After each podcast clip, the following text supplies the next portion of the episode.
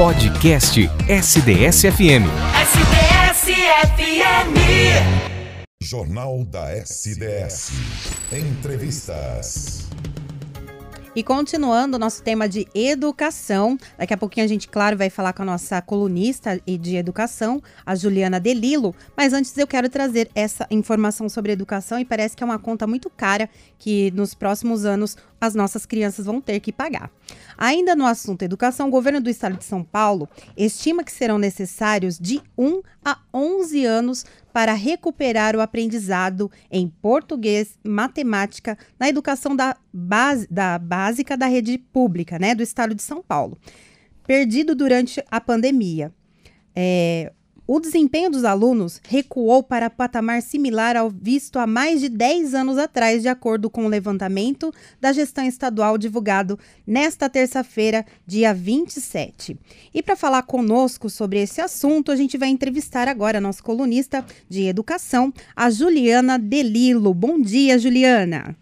Bom dia, Érica, e bom dia a todos os ouvintes. Juliana, sobre essa situação da educação, nós temos aqui um quadro meio é, preocupante, não é? De 1 a 11 anos para recuperar essa aprendizagem em português e matemática aí na rede básica da rede pública do estado de São Paulo.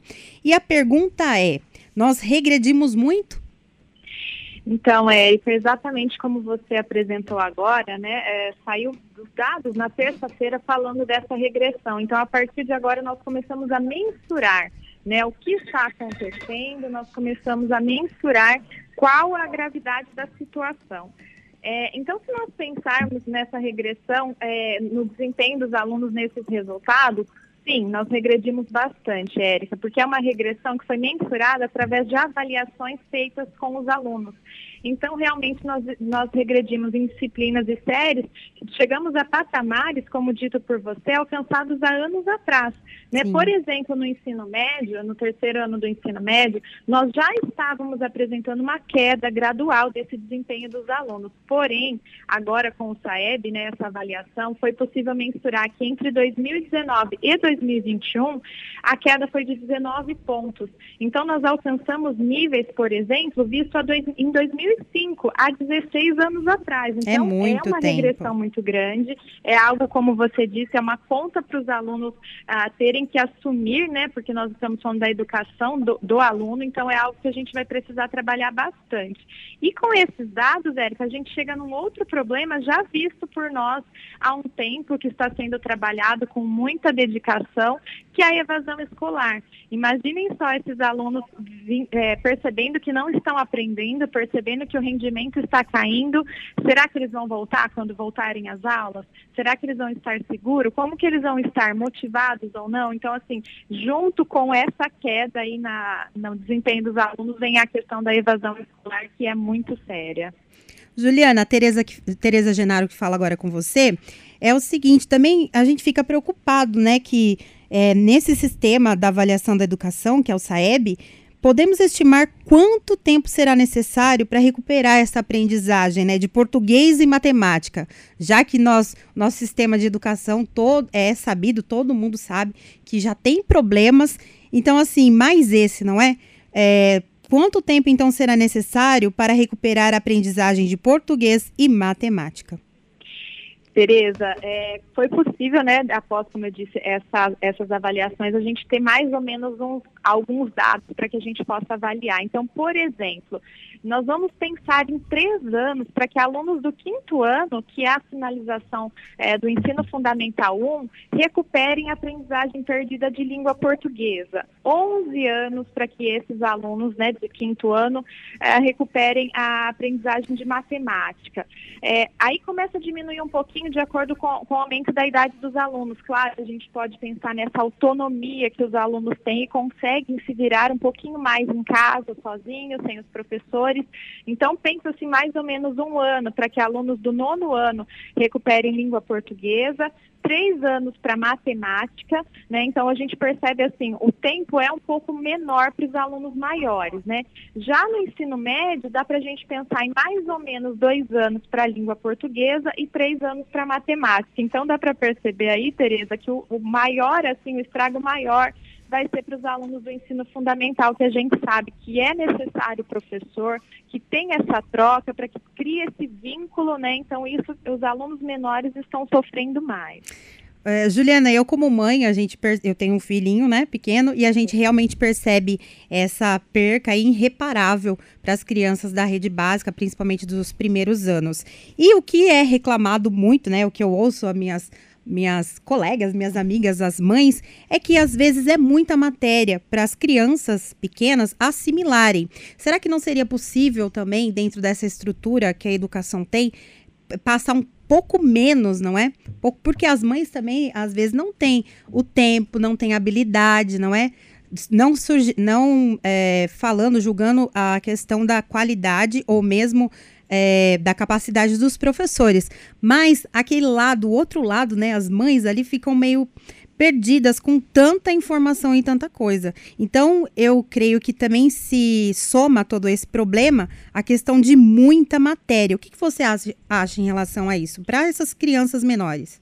Tereza, interessantíssima essa sua colocação, porque assim, como escola, né, nós nós pensamos, é, vamos mandar o conteúdo, é preciso finalizar, a gente tem uma preocupação em finalizar o conte conteúdo exatamente para que a gente possa seguir, né? Vamos uhum. seguir mais um ano, vamos é, cumprir um conteúdo programático.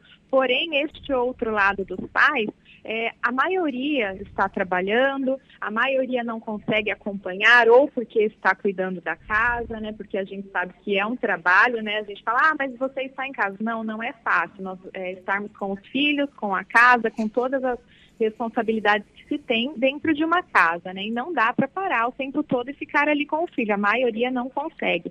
E realmente essa quantidade de matéria que é enviada para os alunos pequenos, se não for bem trabalhada, e o que eu digo ser bem trabalhado, ser trabalhado por um professor que tenha didática, que houve uma formação, realmente vai acumular e vai sobrecarregar a criança. Está sendo muito difícil para os pais em casa acompanharem o ritmo que os professores colocam, né? Porque sim. realmente, é, vamos mandar essa atividade da semana. E às vezes o pai tem meia horinha com o filho. Então é algo a se pensar sim, né? Quanto tempo nós vamos ficar ainda? É, mesmo com o retorno presencial, nós sabemos que não são todos os pais que vão enviar as crianças para a escola. Então é algo que é muito importante ser discutido com a comunidade escolar. Olha, chegar no, no, gestor, no diretor, no coordenador, eu não estou conseguindo, será que a gente tem uma outra possibilidade? É algo a ser discutido para ser ali, aquele momento com a criança e os pais, é algo que dá para a gente trabalhar assim e ver a realidade de cada um. Não é o conteúdo que vai fazer a diferença nesse momento, mas sim uma aprendizagem efetiva. A educação é uma via de mão dupla ali dentro da, da de casa e da comunidade. Então, é pai professor e a comunidade toda tentando aí fazer é, a recuperação também da, da perca né, dessas crianças. E falando em recuperação, eu queria saber de você também, a nossa pergunta aqui também. Como recuperar essas percas?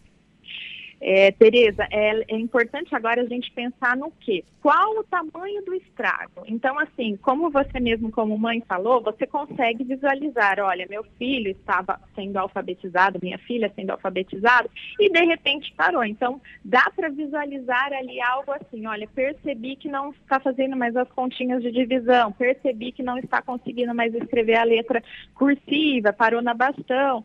É, para os governos é preciso mensurar com dados. Qual Sim. o tamanho do estrago que é o que está acontecendo agora com esse tipo de avaliação? Vamos avaliar por série, por disciplina. Claro que a gente sabe que tem disciplina que vai ser maior, a matemática, a língua portuguesa, como é o caso da avaliação. E a gente precisa fazer o quê? Mitigar o efeito da pandemia. Primeiro, com o retorno às aulas presenciais, porém, lembrando dos investimentos na, na segurança sanitária, né? Não adianta a gente falar, olha, perdemos 16 anos, vamos voltar semana que vem, não dá? Vamos avaliar, retornar às aulas com esses investimentos. Segundo, um forte programa de recuperação e aprofundamento. E aí cai que você também falou como mãe. Temos que avaliar caso a caso. Esse aluno vai precisar de mais reforço dessa disciplina ou da outra. Melhorar a qualidade do ensino, que é essa troca mesmo que você falou da comunidade escolar. Olha, vamos ficar mais um ano. Não está dando certo a professora passar só as folhinhas. Será que daria certo dela passar um resumo? Então dá para a gente trabalhar isso com a comunidade escolar.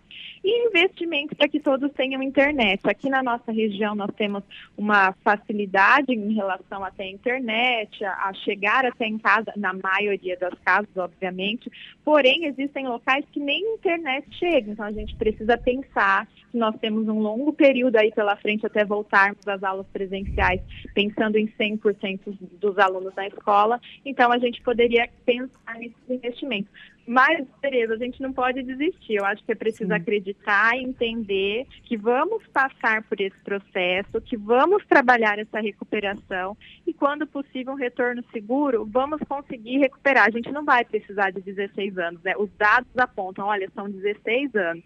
Mas eu acho que um bom trabalho a gente vai conseguir fazer essa recuperação aí é, num tempo que saudável para os alunos, que não sobrecarreguem. A gente não pode estafar também os alunos, né? Tem muitas variantes aí que precisam ser avaliadas com muito carinho, com muito cuidado.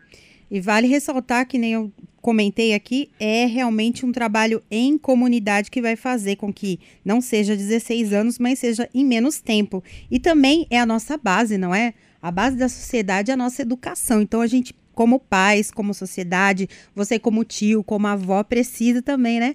Estar ali junto das crianças nesse momento tão difícil para que elas possam superar e com certeza assimilar todo o conteúdo e aprender verdadeiramente.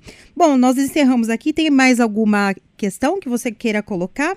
Juliana? Não, é só é, uma dica que eu falo sempre é, para que a gente consiga pensar junto. Acho que essa sua última fala foi realmente ah, muito importante, que é a família incentivar esse retorno, né? Então precisa do apoio. A criança está sentindo é, muito sozinha, ela não tem os amigos, né? Ela não tem os professores. Então, primeiro ponto, vamos lá, a família vai incentivar as crianças a voltarem é, buscar essas ações junto à escola e o aluno precisa se motivar. Então, como que a gente vai motivar? Então, vai levar para a escola, vai fazer atividades de interação, vamos começar com acolhimento. Então, isso é muito importante, como você disse, escola, família, o aluno, todo mundo trabalhando um pouquinho, a gente consegue recuperar, a gente consegue voltar aos poucos e com segurança. Eu sempre falo isso porque a gente não pode esquecer desse é, essa parte tão importante aí para que todo mundo retorne.